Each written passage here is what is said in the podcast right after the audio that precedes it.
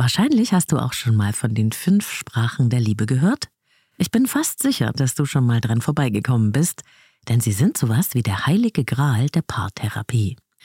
Kaum ein Beziehungsseminar, ein Online-Kurs für Paare oder ein Buch zu Liebe und Partnerschaft kommt daran vorbei. Die Love Languages sind in aller Munde.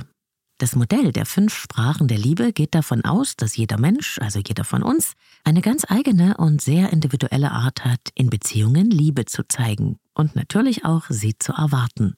Spricht man da als Paar unterschiedliche Liebessprachen, kann man dummerweise aneinander vorbeifunken und dann erreicht man sich nicht, obwohl man sich doch so sehr um die oder den anderen bemüht. Bedeutet, man missversteht sich und die Beziehung leidet. Und dann lernt man eben einfach die Sprache des anderen. So weit, so gut, oder?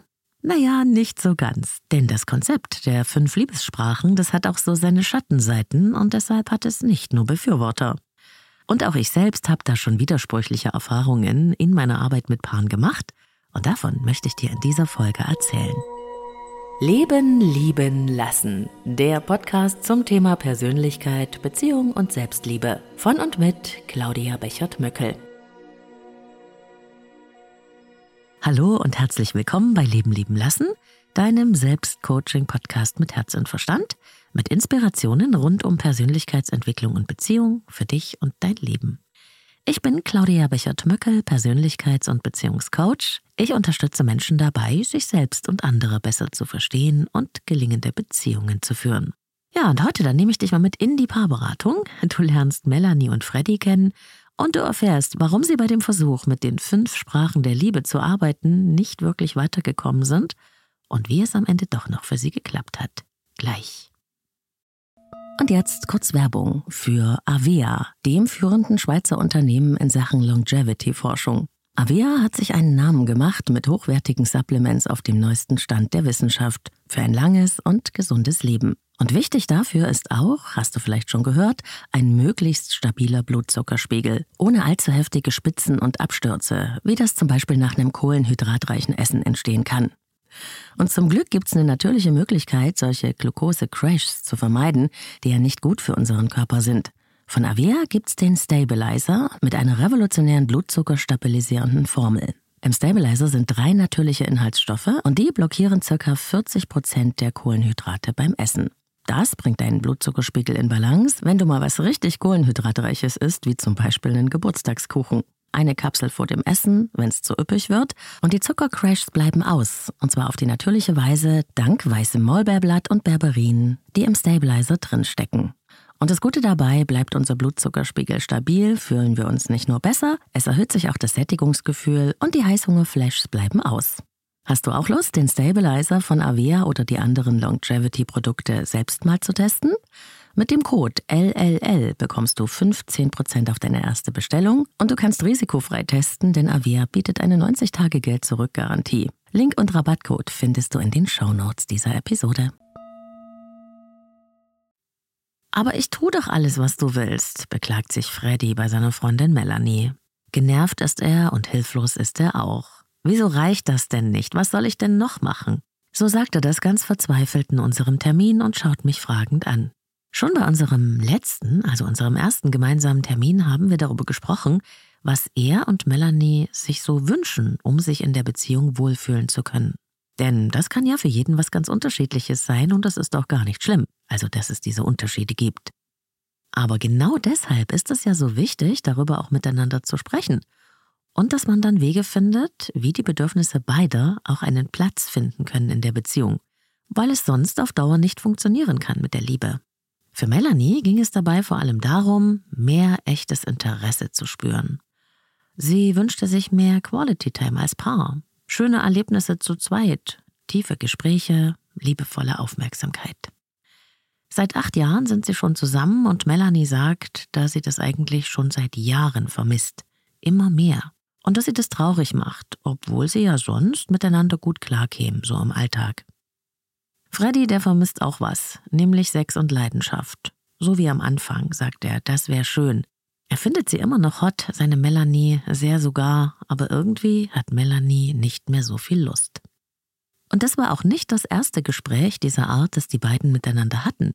Denn schon bevor sie zu mir gekommen waren, hatten sie sich mit den Sprachen der Liebe beschäftigt. Du kennst wahrscheinlich auch dieses berühmte Konzept des amerikanischen Paar- und Beziehungsberaters Gary Chapman. Es ist mega bekannt auf der ganzen Welt. Es geht dabei darum, wie man seine Liebe zum Ausdruck bringt, damit sie den jeweils anderen auch erreicht. Ich habe auch schon eine ganze Podcast-Folge dazu gemacht, die ich dir in den Shownotes verlinke.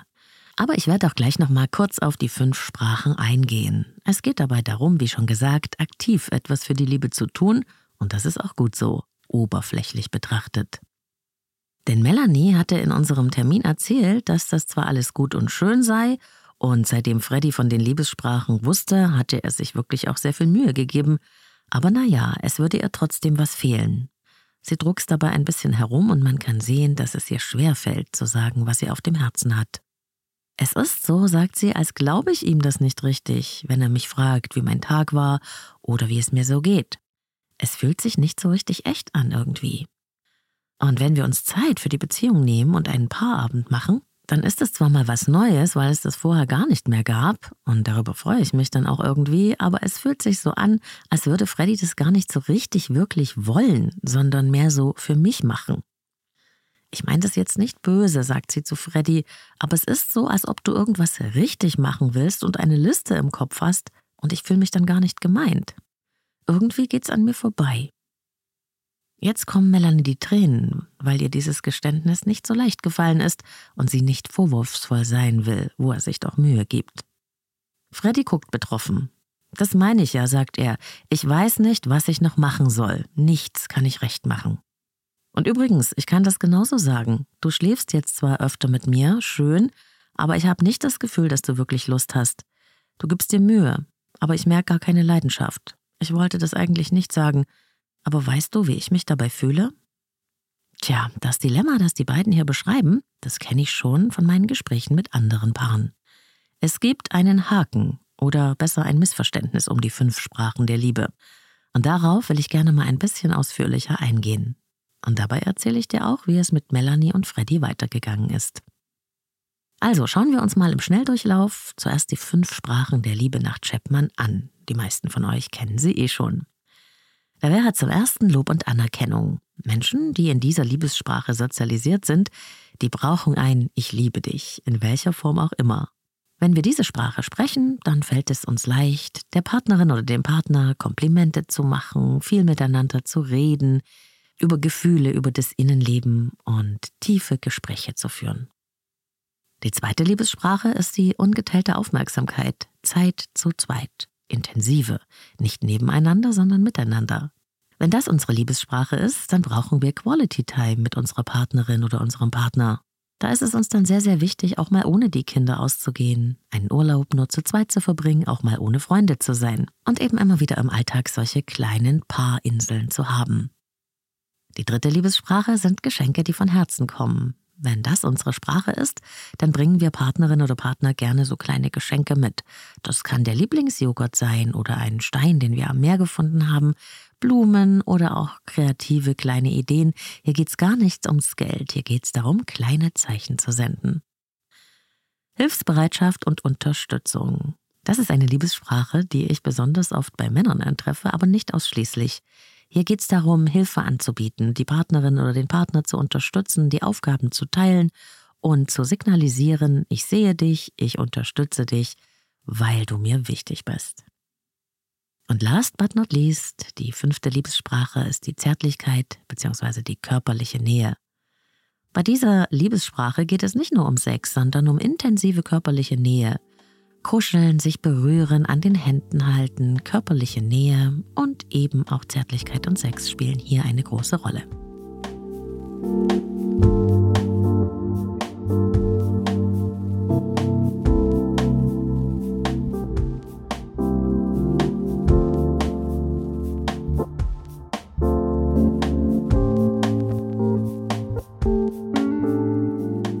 Das Modell von den fünf Sprachen der Liebe. Und unser strategischer Verstand, der liebt ja solche Modelle.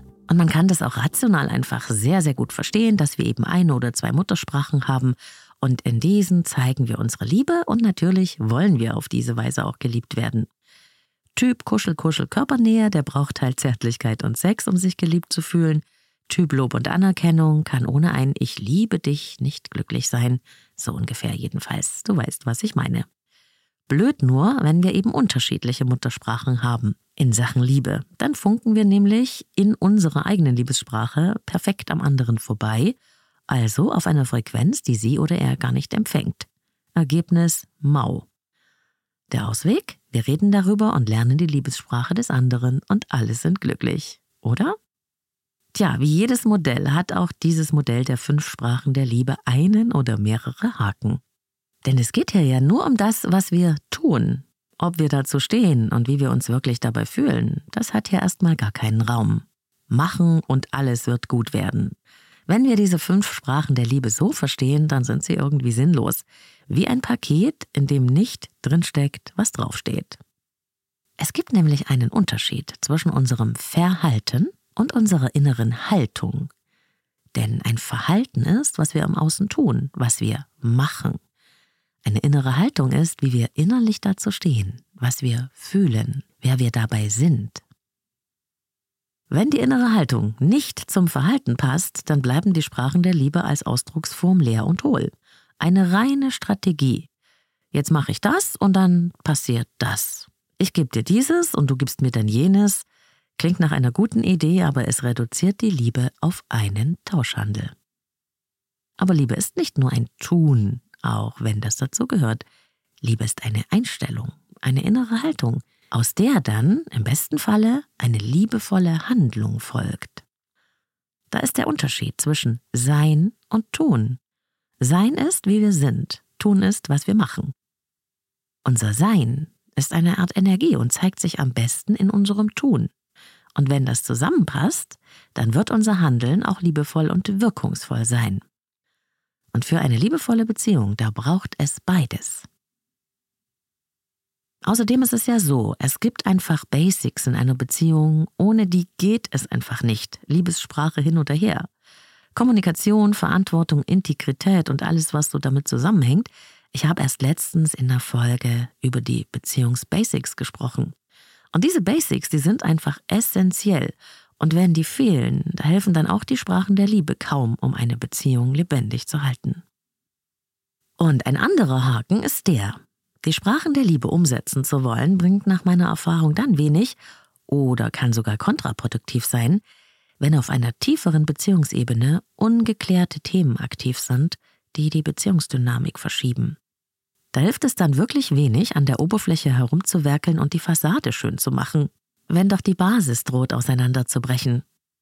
Mit Melanie und Freddy jedenfalls, dem Paar, von dem ich dir schon erzählt habe in dieser Episode, bin ich deshalb dann erstmal weg von den Sprachen der Liebe, um die sie sich so bemüht haben, also weg von was kann ich machen, hin zu ihrer eigentlichen Motivation gegangen, dem Kern ihrer Beziehung.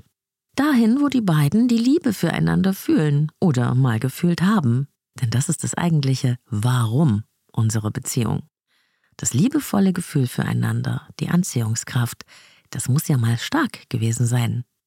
Und dieses Warum, das, was uns antreibt, die Energie dieser Liebe, das spiegelt sich dann in allem, was wir tun oder eben nicht. Und wenn man das Gefühl der Liebe nicht mehr spüren kann oder nicht mehr so richtig, wenn es verschüttet ist durch zum Beispiel unverarbeitete Konflikte ungelöste Themen, alte Kränkungen und unausgesprochene Gefühle, dann kann man diese Liebe füreinander manchmal gar nicht mehr spüren. Du kannst dir das so ein bisschen vorstellen wie eine kleine Pflanze. Am Anfang war diese Pflanze, also eure Liebe, mal üppig und kraftvoll. Wenn sich im Laufe der Zeit aber jede Menge Beziehungsmüll über dem Pflänzchen auftürmt und die auch nicht mehr genügend gepflegt wird, dann wird die Pflanze mickrig. Kümmert man sich lange nicht mehr um die Pflanze, dann geht sie vielleicht sogar ein. Kaputt gedrückt von all dem, was obendrauf liegt, weil sie dann keine Sonne mehr bekommen hat. Und selbst wenn du etwas getan hast, zum Beispiel den Boden gehakt, die Pflanze mit Wasser gegossen, wenn das Klima nicht stimmt, wenn es unter dem Müll, der obendrauf liegt, kalt und dunkel ist, dann wächst da gar nichts mehr. Ich weiß, der Vergleich hinkt ein bisschen, aber trotzdem funktioniert er ganz gut. Ich habe also zuerst einmal mit Melanie und Freddy geguckt, was sie noch füreinander empfinden, wie es um das Pflänzchen steht. ob und wie sie es wieder freilegen können. Und tatsächlich, es lag eine Menge Schutt in Form von angesammelter Verbitterung, aufgestauter Enttäuschung und nicht ausgesprochener Wut über ihre Liebe bei beiden. Ein geheimer Frust auf den jeweils anderen hatte sich aufgestaut. Geheim deswegen, weil sie nie darüber miteinander gesprochen hatten. Sie wollten nämlich, dass es harmonisch ist. Beide hatten also immer etwas Angst, sich wirklich ehrlich zu machen vor sich selbst, zuerst einmal und dann auch vor dem anderen. So war der Fruststau zusammengekommen. Er kam aus vielen kleineren und größeren unausgesprochenen Sachen, aus Ärgernissen und Missverständnissen, aus runtergeschluckten Gefühlen. Und dieser angestaute Müll, der trennte sie, er stand zwischen ihnen wie eine Mauer. An der Oberfläche war davon nichts zu sehen, auf einer tieferen Beziehungsebene schon. Und wenn innen das Gefühl füreinander blockiert ist, dann kann man im Außen tun und tun und tun, sich sehr viel Mühe geben, mit dem Wunsch, dass man sich so wieder näher kommt. Aber ohne dass dieses Handeln von Leben erfüllt ist, ohne dass das Gefühl einer liebevollen Haltung darin steckt, werden diese Handlungen einfach nur Strategien bleiben. Leblos irgendwie. Die Mauer muss weg. Sonst helfen sie gar nicht, die Sprachen der Liebe. Und das ist ja auch der größte Kritikpunkt daran. Eine Kritik, die inzwischen übrigens immer lauter wird. Ich persönlich finde das Konzept der Sprachen der Liebe nach wie vor hilfreich, als Ausdrucksform der Liebe, um das Ganze zu verstehen, und auch wenn es authentisch und mit Liebe erfüllt ist, wenn eine innere Haltung dahinter steht.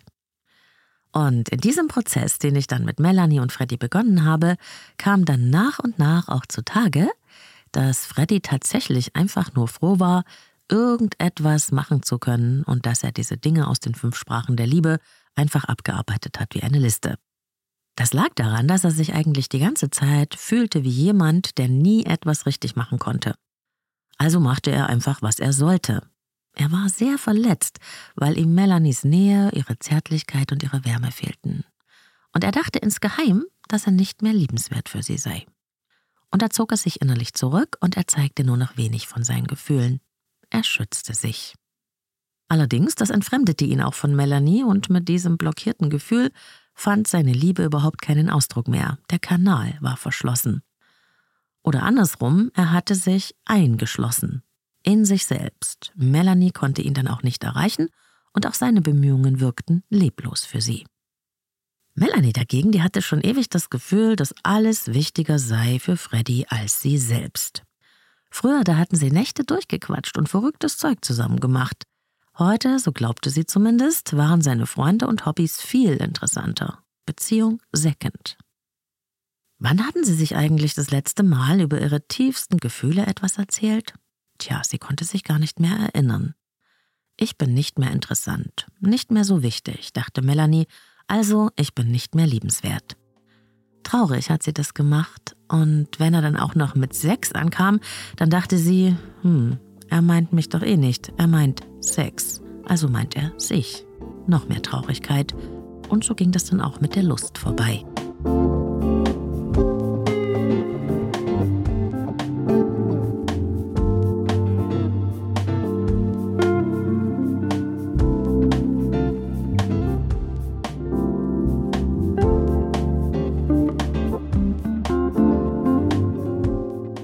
War sehr mutig von den beiden, sich auf diese so lange überfällige Entdeckungsreise in die tieferen Ebenen ihrer Beziehung zu begeben.